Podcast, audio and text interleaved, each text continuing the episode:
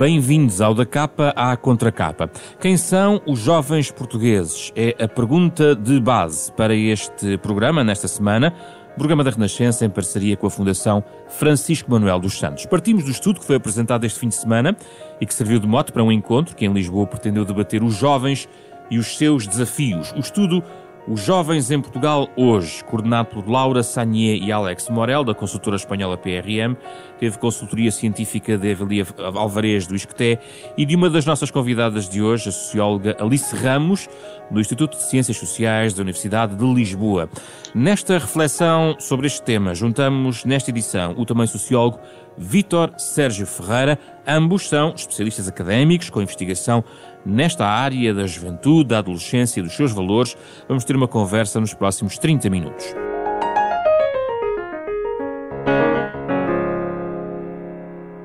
Muito obrigado pela vossa disponibilidade. Estamos em formato uh, remoto nesta conversa digital sobre a juventude. Eu gostava de começar por uma questão, uma questão de base uh, sobre estes jovens. Alice Ramos, comece por si. Uh, os jovens, percebe-se neste estudo, entre os 15 e os 24, atuam e pensam de uma forma muito diferente dos jovens a partir dos 25 anos. Aliás, no estudo diz que na vida dos jovens há, há três momentos fundamentais, que aliás têm pouco a ver que são maiores ou não de idade, os 20, os 25 e os 30.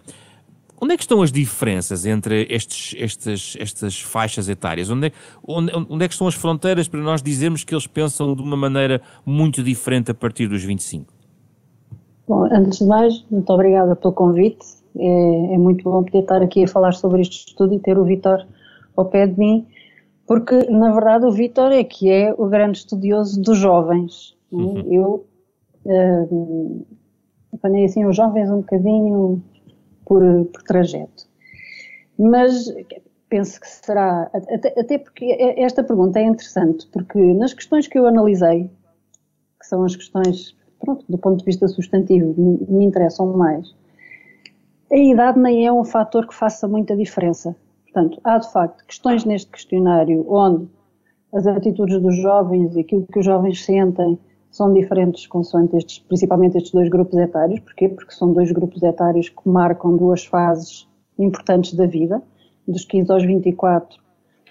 Os jovens estudam, os jovens têm um dia a dia completamente diferente de, uma, de jovens menos jovens ou com mais idade, onde as responsabilidades são outras, onde já, estão, já entraram no mercado de trabalho, onde já constituíram família, portanto, as próprias esferas em que eles se movem são muito diferentes e daí virem naturalmente diferenças. Agora, o que é interessante é ver em que, em questões de fundo, a idade é pouco importante e isto é muito interessante. E o que é que é mais um importante, exemplo? professora? O que é que é mais importante em quê? O que é que é mais importante? São outras variáveis, a sexo, a escolaridade? A escolaridade. A escolaridade, mas. Perdão. A escolaridade, nós costumamos dizer que a escolaridade é a nossa variável independente por, por natureza. Porquê? Porque muitas atitudes, muitos comportamentos, de facto, mudam com a escolaridade. A escolaridade, por um lado, dá uma capacidade maior de reflexão sobre as coisas, traz uma maior abertura, as pessoas com maior escolaridade são, uh, discriminam menos as outras pessoas, têm valores de maior abertura, são menos conservadoras, portanto a escolaridade é de facto uma variável que explica muita coisa. E aqui, pelo menos naquelas, nas áreas em que eu tive uh, a prestar mais atenção, a idade não é uma variável tão explicativa como é a escolaridade. E assim como o género, o género há algumas perguntas em que o género, em que a diferença entre homens e mulheres são mínimas, são, quer dizer, do ponto de vista estatístico e com a quantidade de gente que foi aqui inquirida, são diferenças praticamente irrelevantes. Uh, Queria-lhe dar um exemplo da, pronto, onde a idade não, não conta. Veja, por exemplo, as atitudes face à imigração, que é uma das minhas áreas uh, principais de análise. Há uma abertura generalizada à imigração, e as perguntas são por exemplo, os imigrantes são uma sobrecarga para a segurança social. Temos 40% dos jovens, no geral, a discordar totalmente ou a discordar muito e apenas 14% a concordar totalmente e a concordar muito. As mulheres são um bocadinho mais uh, tolerantes ou abertas à imigração do que os homens, mas é relativamente pouco. A instrução é importante, quanto maior a instrução, maior a abertura, e as idades não são importantes. Isto é, uma, isto é uma tendência que nós já temos verificado nos estudos com a população geral. Portanto, não são aqui os jovens não se distinguem da população geral. Felizmente, diria eu, porque esta atitude de maior abertura que, que, que se vai sentindo relativamente à imigração verifica-se não só nos jovens, verifica-se na população, hum. em toda a população, e Portugal é um país dos mais abertos à imigração no contexto europeu. Atualmente. Muito bem, muito, um bom ponto de partida, Vítor Seja Ferreira. Eh, de facto, a escolaridade eh, é uma variável, eh, eu diria, esmagadora neste estudo quando nós avaliamos esse impacto. É de facto esmagador o impacto positivo, diria eu. Quanto mais escolarizados, há um conjunto de comportamentos e de de atitudes que, e de valores que, que, que mudam. Uh, partilha desta ideia, até porque também há uma outra grelha de análise muito forte no estudo, tem a ver com as diferenças entre homens e mulheres. E há aqui vários tópicos à frente que eu gostaria de falar. Mas uh, queria colocar-lhe a mesma questão das grelhas de análise sobre como devemos olhar para os jovens nesta perspectiva. Uh, sim, eu também começava por agradecer, agradecer o convite e agradecer as palavras da, uh, da Alice. Um, não me considero o grande pensador da juventude, mas sim, mas tenho dedicado o meu percurso de investigação a, a, esse, a, a, essa idade de vida, digamos assim. Um, partilho dessa, não diria dessa, dessa opinião, mas, mas dessa, dessa constatação, ou seja, de facto a, a variável a escolaridade é das, das, das variáveis a mais, a, a, que tem mais peso, digamos assim, em termos da, das modulações de, de comportamento e de, e de pensamento uh, e, entre os mais jovens e entre os menos jovens. O que, o que, o que acaba por acontecer é que, uh, com, com um acesso relativamente mais acessível uh, ao ensino superior por parte das camadas mais, mais jovens e, e, que, e que tem sido um dos processos mais marcantes e mais acelerados da, da sociedade portuguesa desde, desde o 25 de Abril, um, fez com que de facto essa, essa variável tenha sido uh, tenha, tenha atingido uh, um peso uh, um peso muito muito marcante. Um peso muito marcante um, em termos objetivos mas também um peso muito marcante em termos subjetivos ou seja um dos um dos, eh, dos indicadores que mais me, eh, mais me chamou a, a atenção neste, neste inquérito, entre aqueles que eu consegui, uh, que eu consegui uh, uh, ver, tem a ver exatamente com um, a expectativa de muitos jovens quererem aceder ao ensino superior e acabarem os seus estudos, darem por terminados os seus estudos pelo, com o ensino secundário um, e dizendo que, que não vão continuar uh, por dificuldades económicas.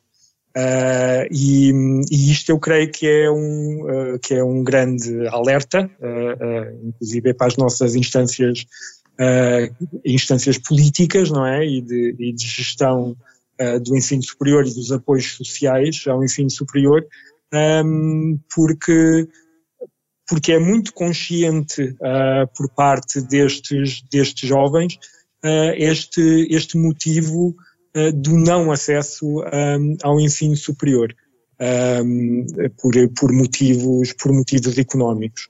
Oh, professor, mas se até agora a questão, por exemplo, da escolaridade era uma variável decisiva noutros estudos noutras áreas, vida é, por exemplo, estudos sobre economia, qualificações, até do ponto de vista da produtividade económica, nesse lado, e há um lado importante também sobre o mercado de trabalho, eh, é, é evidente. Mas o que este estudo também nos traz é que a maior escolaridade tem também benefícios ao nível de questões menos faladas. As relações de casal, eh, quanto maior a escolaridade, dialogam mais mais sobre partilha de tarefas, dizem-se mais satisfeitos, mais confiantes em, em, si próprios, dizem ter um menor sentimento de discriminação pela aparência uh, física.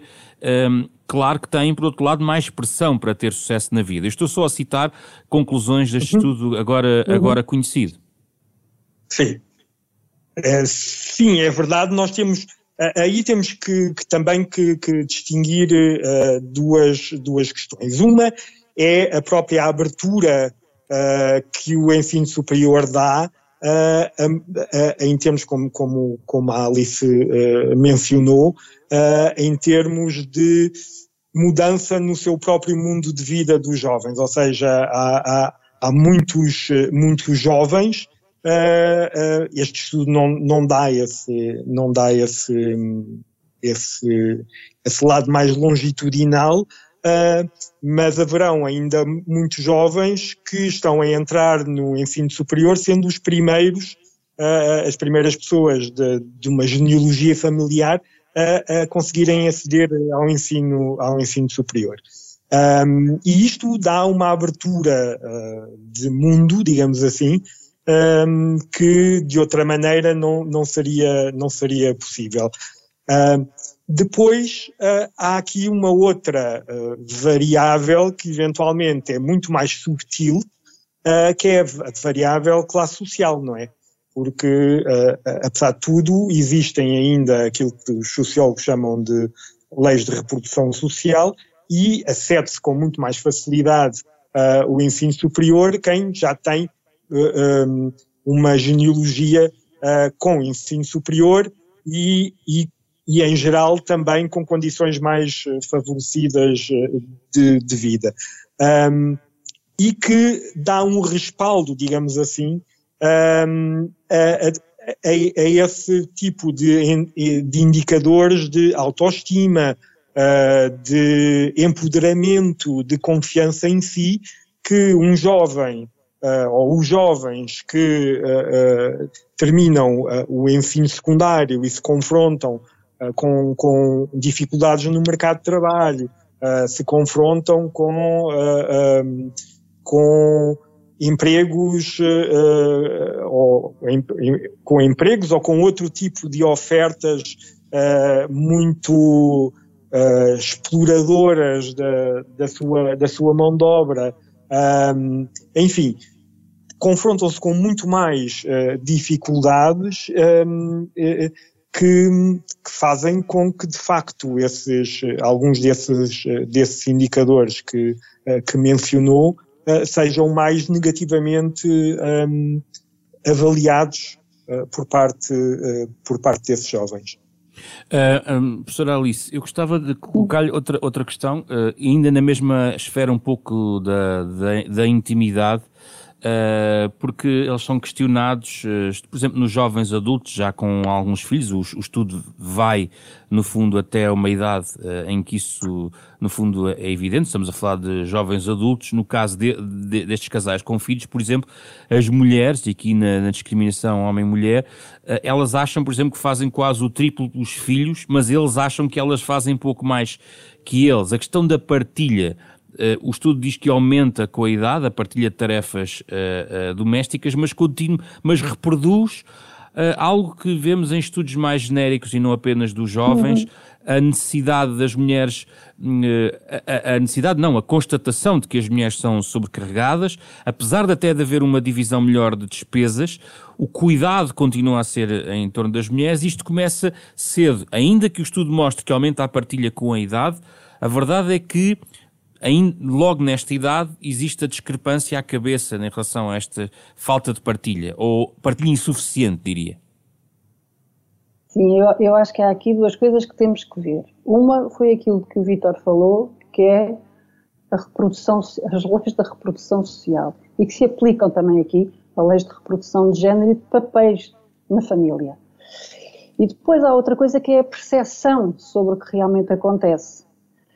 Essa ideia, esse resultado, que é os homens acham que fazem muito mais do que as mulheres dizem que eles na realidade fazem, é este desequilíbrio entre o que as mulheres e os homens, ou a percepção que as mulheres e os homens têm sobre aquilo que fazem e a percepção que o outro tem sobre aquilo que faz. Portanto, há duas percepções que chocam e que se contradizem.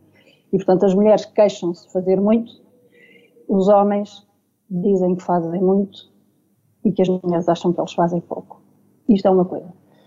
Outra coisa é as próprias Quer dizer, eu, eu, digo isto também como mãe de uh, jovens de ambos os sexos. Pronto.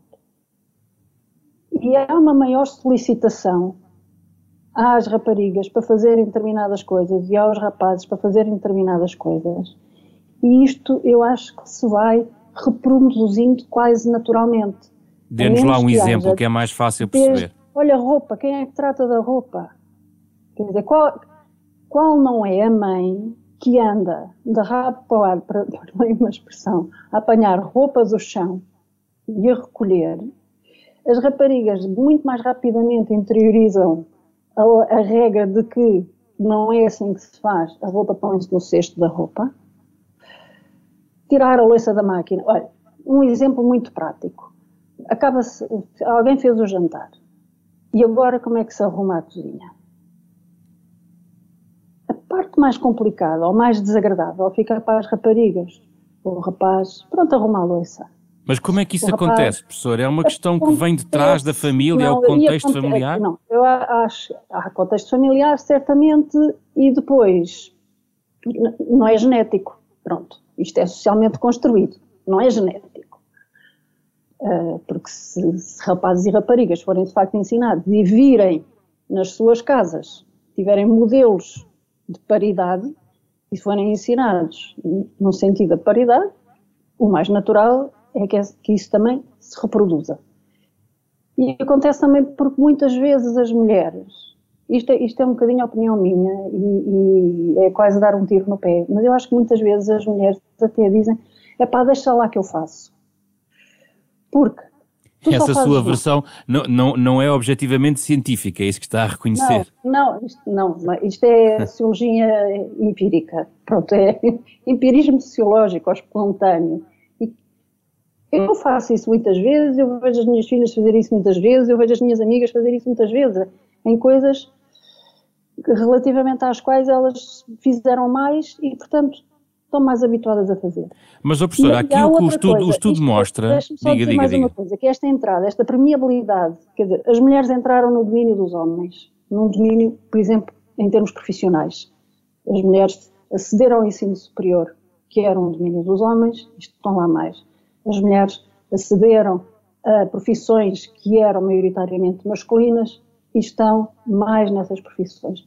Mas houve um domínio em que as mulheres continuam a ser muito impermeáveis a que o homem entre, e que é o domínio doméstico, é quase como se fosse o domínio delas. E eu acho que isto, na sociedade portuguesa, porque se formos para outras sociedades, se formos para, para a Noruega, Dinamarca, os países nórdicos são um, um, bom exemplo, mas na sociedade portuguesa isso, esse peso ainda é muito forte, essa pertença do domínio doméstico como sendo da mulher. É uma maneira so... de elas terem qualquer coisa onde hum. os homens não entram. Professor Vitor Sérgio Ferreira, de qualquer maneira, dá-me a entender que o estudo mostra, de certa maneira, que isso, este, este, dado base que a professora Alice estava agora a sublinhar é, é verdadeiro, mas quando os jovens se encontram e formam um casal, por exemplo, que gradualmente, uh, e sobretudo a partir dos 25 anos, a, esse desequilíbrio de partilha eh, não desaparece, mas está, vai ligeiramente sendo atenuado, sem nunca desaparecer o desequilíbrio. Uh, a ideia de que há uma geração que pensa de uma forma diferente uh, não deveria estar mais concretizada neste tipo de estudos? Uh, deveria, ou seja, eu acho que este estudo é, é avassalador na, na forma como apresenta desigualdades de género. Uh, e desigualdades de género que começam desde muito cedo. E quer dizer, nós, quem estuda género, uh, sabe que as, as, as, desigualdades de género uh, começam desde muito cedo, e quando eu digo desde muito cedo, é começam no seio da família e quase no seio do útero materno, um, em que as pessoas começam imediatamente a, a estruturar o seu pensamento em torno de vou ter um filho ou uma filha e, e as atitudes uh, vão, vão ser diferentes perante, uh, perante um filho ou uma filha. Um, e, e isto é muito naturalizado, ou seja, isto é muito enraizado socialmente, uh, é, um, é uma história normalmente se chama de patriarcado, e é uma história que está, que está muito, uh, muito enraizada, que custa muito a modificar, uh, que, que, nós estamos a assistir a alguns, a alguns passos, uh, mas que de qualquer forma ficamos sempre, sinceramente, é, isto é, esta é a minha impressão pessoal, fico sempre muito impressionado com um, com o, os passinhos que, que, são dados e que são, e que são muito pequenos, quer ver. Uh, e deste ponto de vista, eu, eu diria, quer ver, por exemplo, nós vemos, uh, e isso foi, foi uh, para além da, da questão da, da, da partilha, e, e, quando, quando fala desse dado da, da, da partilha ser um bocadinho mais partilhada, digamos assim, ao menos menos desequilibrada a partir dos 25 anos, uh, eu não lhe diria, não diria que isto é um efeito uh, do percurso de vida. Ou, uh, tem a ver com o facto nós temos o que nós estamos a olhar é para um, para um retrato fotográfico num dado momento, não é? E os jovens que, que, que casaram antes dos, dos 25 anos, em geral, eh, são jovens, eh, são jovens que abandonaram a escola mais cedo, eh, são jovens socialmente menos favorecidos e que, e que tendem a ter, de facto, a reproduzir muito mais estas naturalidades de género dentro daquilo que, que é a constituição das suas famílias. Inclusive, têm também eles próprios filhos mais cedo uh, do que uh, uh, do que os jovens que nós apanhamos com mais de 25 anos no mesmo, no mesmo trajeto. Ou seja, eu acho que aí, mais Sim. uma vez, é, um, é, um, é uma variável uh, que tem muito mais a ver com a escolaridade e com, a, a e com a, os, as desigualdades sociais do que propriamente com o percurso de vida. Ou seja, não... agora, um dos, um dos, dos indicadores que a mim, de facto, me impressionou uh, foi, por exemplo, quando, quando se pergunta uh, aos jovens uh, qual, um, do que é que depende a sua satisfação com a vida, não é? E a sua, a sua felicidade, uh, os rapazes tenderem a pôr como primeira prioridade a, a realização profissional e salário, esse tipo de, de, coisas, e as, e as raparigas colocarem a satisfação com a relação, um, com a relação com amorosa. E isso surpreende-o? Surpreende, me surpreende porque desse ponto de vista nós de facto percebemos um, como uh, um, quer dizer, é, é, é, pôr no outro uh, uma, uma, uma realização uh, pessoal e de satisfação com a vida um, e não pôr em si própria e naquilo que está dependente de, de si própria. Professora Alice um, Ramos, e... também surpreendida com este dado? Sim, com este, mas eu estava aqui à procura, é a satisfação, mas não é só a satisfação, eu gostava de voltar a um, um ponto anterior. Um, um, ponto, um ponto anterior que se passou assim um bocadinho por cima, que é uma, uma coisa que me surpreendeu muito, é a questão da pressão. E como é que estes jovens se sentem, as áreas em que se sentem pressionados. E aqui vêem-se diferenças brutais entre rapazes e raparigas, por exemplo, uh, na pressão, onde é que está? Na pressão para ter sucesso no trabalho e nos estudos, as raparigas sentem muito mais pressão e assim como os mais jovens sentem mais pressão, é estão mais na condição de estudante. Sim. é aflitivo. O que me afligiu foi a pressão ou a forma como se sentiram discriminadas, por exemplo, por ser mulher. 41% das mais jovens, das raparigas, sentiram-se discriminadas por ser mulher. Isto acontece com 6% dos homens, portanto, é, é um desequilíbrio enorme.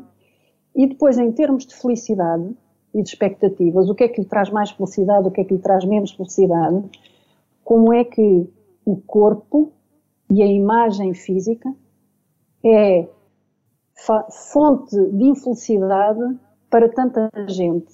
Era, era, o, era o meu ponto isto, seguinte da nossa conversa, porque o estudo é muito evidente é, neste ponto. É, eu acho que isto é um sinal de alerta uh, para nós, para os pais, para a sociedade, para a escola, no peso que se está a pôr, quer nas raparigas, mais nas raparigas, mas também nos rapazes, sobre a aparência física. Deixe-me só Mesmo aqui assim, dizer aos ouvintes o seguinte: deixe-me só dizer, o, o, o, que diz aqui o estudo é que os que se sentem satisfeitos ou muito satisfeitos com o aspecto físico são a minoria. São a minoria, tá. são 20, 27%. E tanto homens como mulheres, a situação em que mais jovens se sentiram discriminados foi pela aparência física, 42% nas mulheres, 33% nos homens, e depois isto reflete-se mais à frente noutros capítulos relacionados exatamente com as questões eh, laborais, eh, que é um fator relevante, Sim. ou seja, do ponto de vista profissional é também um fator. É também um fator. Pronto, nós sabemos que ainda também culturalmente é mais fácil, uma, uma rapariga tem menos, eh, se calhar menos constrangimentos, sente menos constrangimentos em confessar as suas fragilidades e aquilo que a faz sentir infeliz do que um homem dizer que se sente infeliz por causa do corpo. Pronto. De qualquer forma, os resultados são tão dispares que há aqui uma diferença, uma diferença real. E se nós virmos depois os níveis de satisfação, quer rapazes, quer raparigas, o que dão a família e os, e os amigos são de facto as grandes fontes de satisfação. E no fim vem o quê? Vem o trabalho, e vem um aspecto físico. O trabalho porquê? Por causa da precariedade, por causa dos, dos, dos salários baixos, por causa das condições de trabalho. E o aspecto físico é, é o, o aspecto, são quantos? São pelo menos uns 10 aspectos, é o aspecto que mais contribui para a infelicidade ou para a não felicidade de, destes jovens. E isto é, é muito assustador para mim. Vitor Sérgio Ferreira, à questão do aspecto físico, eu não queria largar este tópico, até porque se cruza com os hábitos dos próprios jovens. Certamente a questão das redes sociais e outras redes uh, de jovens não são, uh, são também uh, não só ferramentas, mas também fatores que podem agravar ou, ou, desagravar, eventualmente, mas sobretudo agravar todo este, este enquadramento em relação ao aspecto físico que os jovens avaliam. Uhum. Uh, sim, é, de qualquer forma, a valorização do, do corpo uh, entre os jovens e do corpo jovem uh, é, faz parte do, do, do, da própria emergência da condição de jovem, ou seja, em grande medida. A, a, condição de jovem é uma, é, uma, é uma condição relativamente recente, não é? E, e, e, em grande medida ela começa, uh, começa a nascer quando começa a haver cada vez mais uh, pessoas uh, um, a terem um intervalo, digamos assim, de moratória entre, entre a infância e, e, a entrada no mercado de trabalho, digamos assim, e, e, e o maior tempo de escolarização e tudo isso. E, e essa, e essa, uh, esse alargamento desse, da, da, da, condição juvenil veio a par uh, de, da ideia de, do jovem como, um, como consumidor e, e, de um certo culto do jovem como, como, como consumidor, uh, quer em termos de gostos, não é? E não é por acaso que, que um, o peso da música, uh, uh, o, peso do cinema, uh, isto nos, nos, anos 50, foi, teve, teve, muito, teve muito peso no alimentar do que é que era a imagem de, de um jovem, de ser jovem. a moda unissexo, tudo isso. E tudo isto passou muito por, um, por o desenvolvimento, ao mesmo tempo, de um enorme mercado de design corporal um, e de que tinha, em grande medida, um dos principais, uh, um dos principais objetivos uh, era manter a imagem jovem, nomeadamente dos, uh, das pessoas que iam caminhando ao longo da vida para, para, para a sua, para a sua velhice. Um, isto com a indústria do ponto a vestir, cirurgias, dos, dos próprios cosméticos, um, tudo isso. Uh, uh, ou seja, a ideia do corpo jovem um, foi, foi e é muito celebrada. O que acontece mais ainda hoje é que ela é celebrada um, em, nas, nas redes sociais, quer dizer, e acaba por ser uh, como as redes sociais e a digitalização de, das sociabilidades uh, juvenis tem sido muito intensa, não é?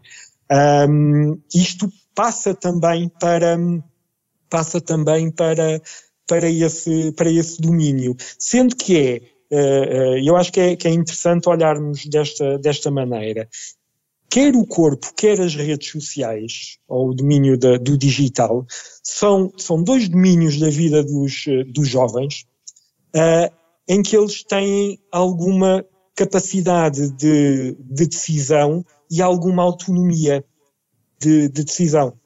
Ou seja, eles sentem que o corpo é deles e reivindicam para si uh, uma autoridade sobre o seu próprio corpo, não é? Uh, e, essa, e essa autoridade muitas vezes até é discutida com os próprios pais, não é? No sentido de uh, quando, quando começam a querer vestir determinadas coisas que eventualmente os pais não gostam tanto, quando quando começam-se a, a, maquilhar, uh, quando decidem que gostavam de fazer uma tatuagem ou de pôr um piercing, e há algum desafio uh, do poder, digamos assim, paternal relativamente a este, a este tipo de, de decisões, e eles reivindicam para si esse, esse poder, ou seja, é uma área da sua vida onde eles uh, sentem Uh, e gostariam de ganhar mais controlo, digamos assim, e as redes sociais também. Ou seja, a ideia da, da, rede social é a pessoa, os jovens podem estar em família e podem estar todos uh, reunidos a jantar ou a ver televisão ou, uh, e, e, e, e, os, e, aquele jovem pode não estar ali, ou, seja, está ali fisicamente, mas está uh, a conversar com alguém no, no, chat, com os amigos, nas suas sociabilidades e eventualmente até a trocar uns nudes uh, um, porque numa estratégia de sedução ou de conhecimento uh, com, um, com alguém.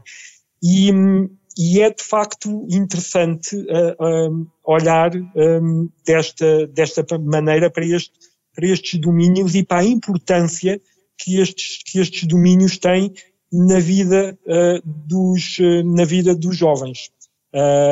E, e, eu acho que advém muito desse grau de autonomia uh, que eles conseguem manter e que tendem a reivindicar sobre esses, uh, sobre esses domínios. Eu gostava. Quando, de... Diga, diga. Não, só, só relativamente à, à, à, ideia dos efeitos perversos que, que, que isto tem e que, e que já quer dizer, já têm vindo a ser, a, a, a, ser alertados, inclusive é por causa toda a democratização também das indústrias do Photoshop e da, da, criação de expectativas de corpos que de facto não existem, a não ser em termos de imagem, quer dizer, tudo isto já foi discutido para a publicidade nos anos 80 e 90. Nada disto é novo. O que acontece é que isto está mais, está, está mais, está, está mais democrático. O que acontece é que nós também encontramos nas redes sociais o inverso, ou seja, nós encontramos muito uh, uh, nas redes sociais os discursos uh, os discursos reivindicativos de uh, corpos não normativos, por exemplo, uh, e, e, e, que também são celebrados e, e que devem ser respeitados. Um, ou seja, nós não podemos olhar uh, uh, de um modo apocalíptico para as redes sociais e para a digitalização, porque isso é uma inevitabilidade. Ela entrou e, e vamos estar uh, a viver com ela ainda muito mais, provavelmente. Um, é a forma como, de facto, se vai apropriando esses, esses territórios e, e, eu acho que esses territórios também têm, apesar de tudo, têm, podem ter essa mais-valia de poderem ser aproveitados para alertar os jovens e, e para, uh, uh, para determinado tipo de, uh, de, efeitos perversos e para celebrar, digamos assim, outros, um, outros, no caso, outros corpos que não são tão bem vistos. Hum uh, e, são, e tendem a ser estigmatizados. Por fim, eu gostaria de ouvir, já a professora Alice já levantou um pouco essa linha de, de análise, mas gostava de insistir para terminar, que tem a ver com o, o, que os rodeia, os jovens e o que os rodeia, o ambiente social, eh, algumas causas, até a política.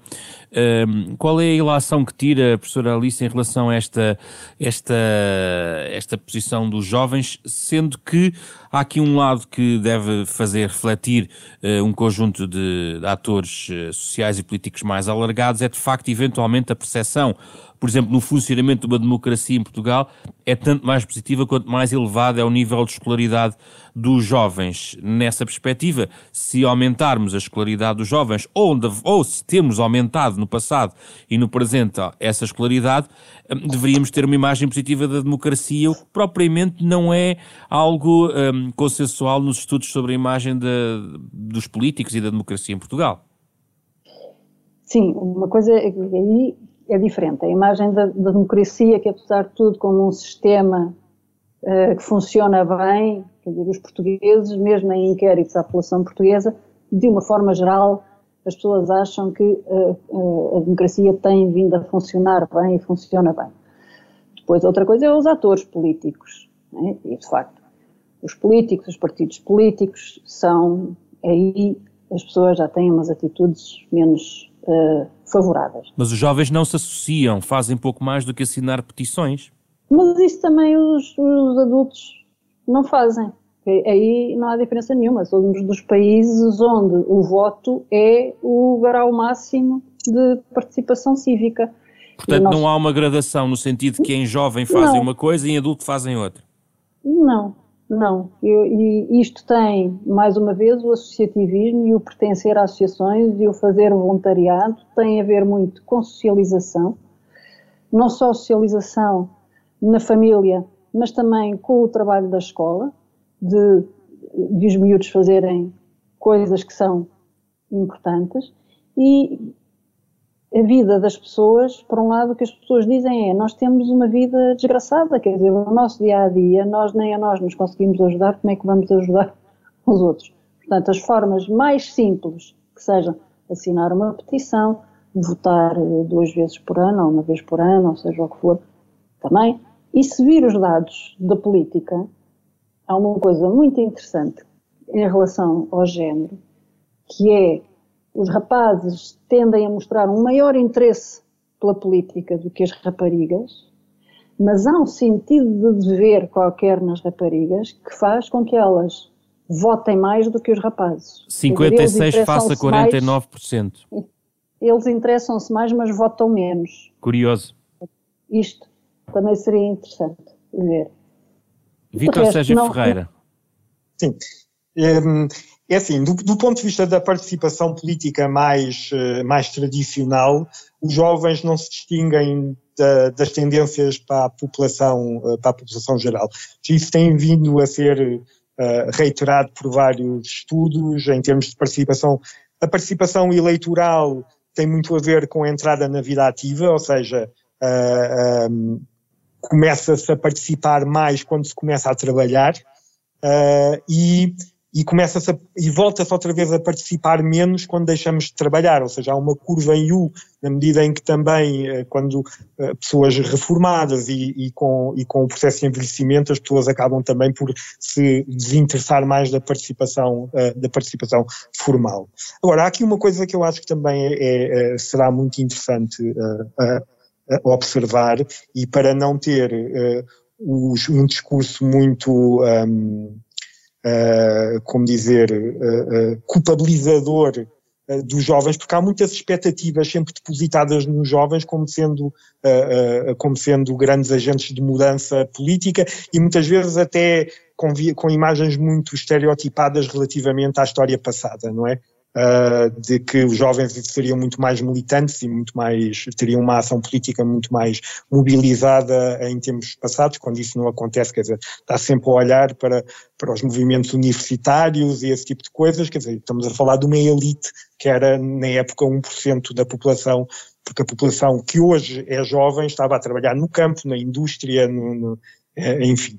Mas, hum, mas, mas uma coisa que nós estamos a assistir hoje, por exemplo, é a reivindicação por parte de, de, de muitos jovens, nomeadamente de conselhos de juventude, uh, uh, de uma reivindicação de participação em processos de decisão, porque, porque os jovens não se sentem, não se sentem representados nos processos de decisão. Ou seja, há um discurso político que uh, apela muito à participação social dos, dos jovens e a ouvir a voz dos jovens, que é assim aquele, uh, uma, é, é, um, é um jargão é um que se ouve. Um chavão. Exatamente, um chavão que se vê, que se ouve muito, mas o ouvir a voz não quer dizer nada, não, não, quer dizer no sentido de essa voz ter algum tipo de influência nos processos de, de, de, decisão. E o facto é que nós assistimos à formação de conselhos de juventude municipais, uh, uh, ou conselhos de escola municipais, uh, ou conselhos nacionais e, e,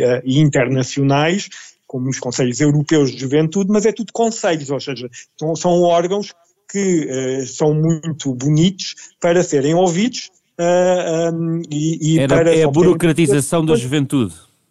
Não, mas não é só a burocratização, é, é, é a subalternização da juventude. Hum, porque sim. quem continua a ter uh, uh, voto na matéria, e quando eu digo voto é voto mesmo, uh, continuam a ser as pessoas mais velhas.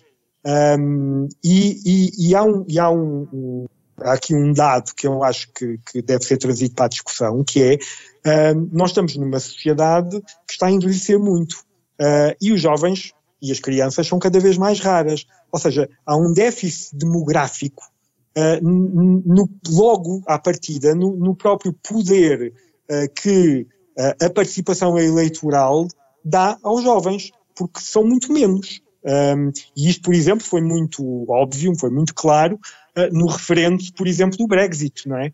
Em que, basicamente, aquele resultado teve em grande medida a responsabilidade das pessoas mais velhas sobre o futuro dos mais jovens. Uh, um, e, e, e, foram, na altura, foi muito discutido. E mesmo, mesmo para, para, para pegar na questão da, da, da demografia, professor Vítor Sérgio Ferreira e professor Alice Ramos, uh, nessa medida, mesmo para fechar, Uh, o estudo confirma os, uh, enfim, algum pessimismo, algum receio uh, dos jovens não terem as ferramentas necessárias para eventualmente cumprir algumas expectativas. Eventualmente eles podem querer ter dois filhos e não ter condições, e encontramos aqui muitos jovens a partir dos 25 aos 34 anos, uma percentagem ainda significativa num contexto de precariedade laboral. Gostava de fechar com esta nota sobre o mercado de trabalho também ligado à demografia. Professor Vítor, primeiro por si. Esse, esse é um dos grandes desafios uh, da, da, daquilo que hoje se fala em termos de justiça intergeracional. Ou seja, é a questão da, da contratação, da estabilização, da, no fundo, da possibilidade uh, de os jovens poderem uh, projetar a sua vida com um prazo mínimo. Uh, o que acontece é que hoje em dia esta, esta ideia de prolongamento da juventude que tem muito a ver, está, está muito condicionada pelos condicionamentos das formas e meios de subsistência, não é? De ter um salário com o qual se possa contar durante um determinado tempo uh, e um salário digno que permita às pessoas se autonomizarem, não é? Está cada vez mais posto em causa.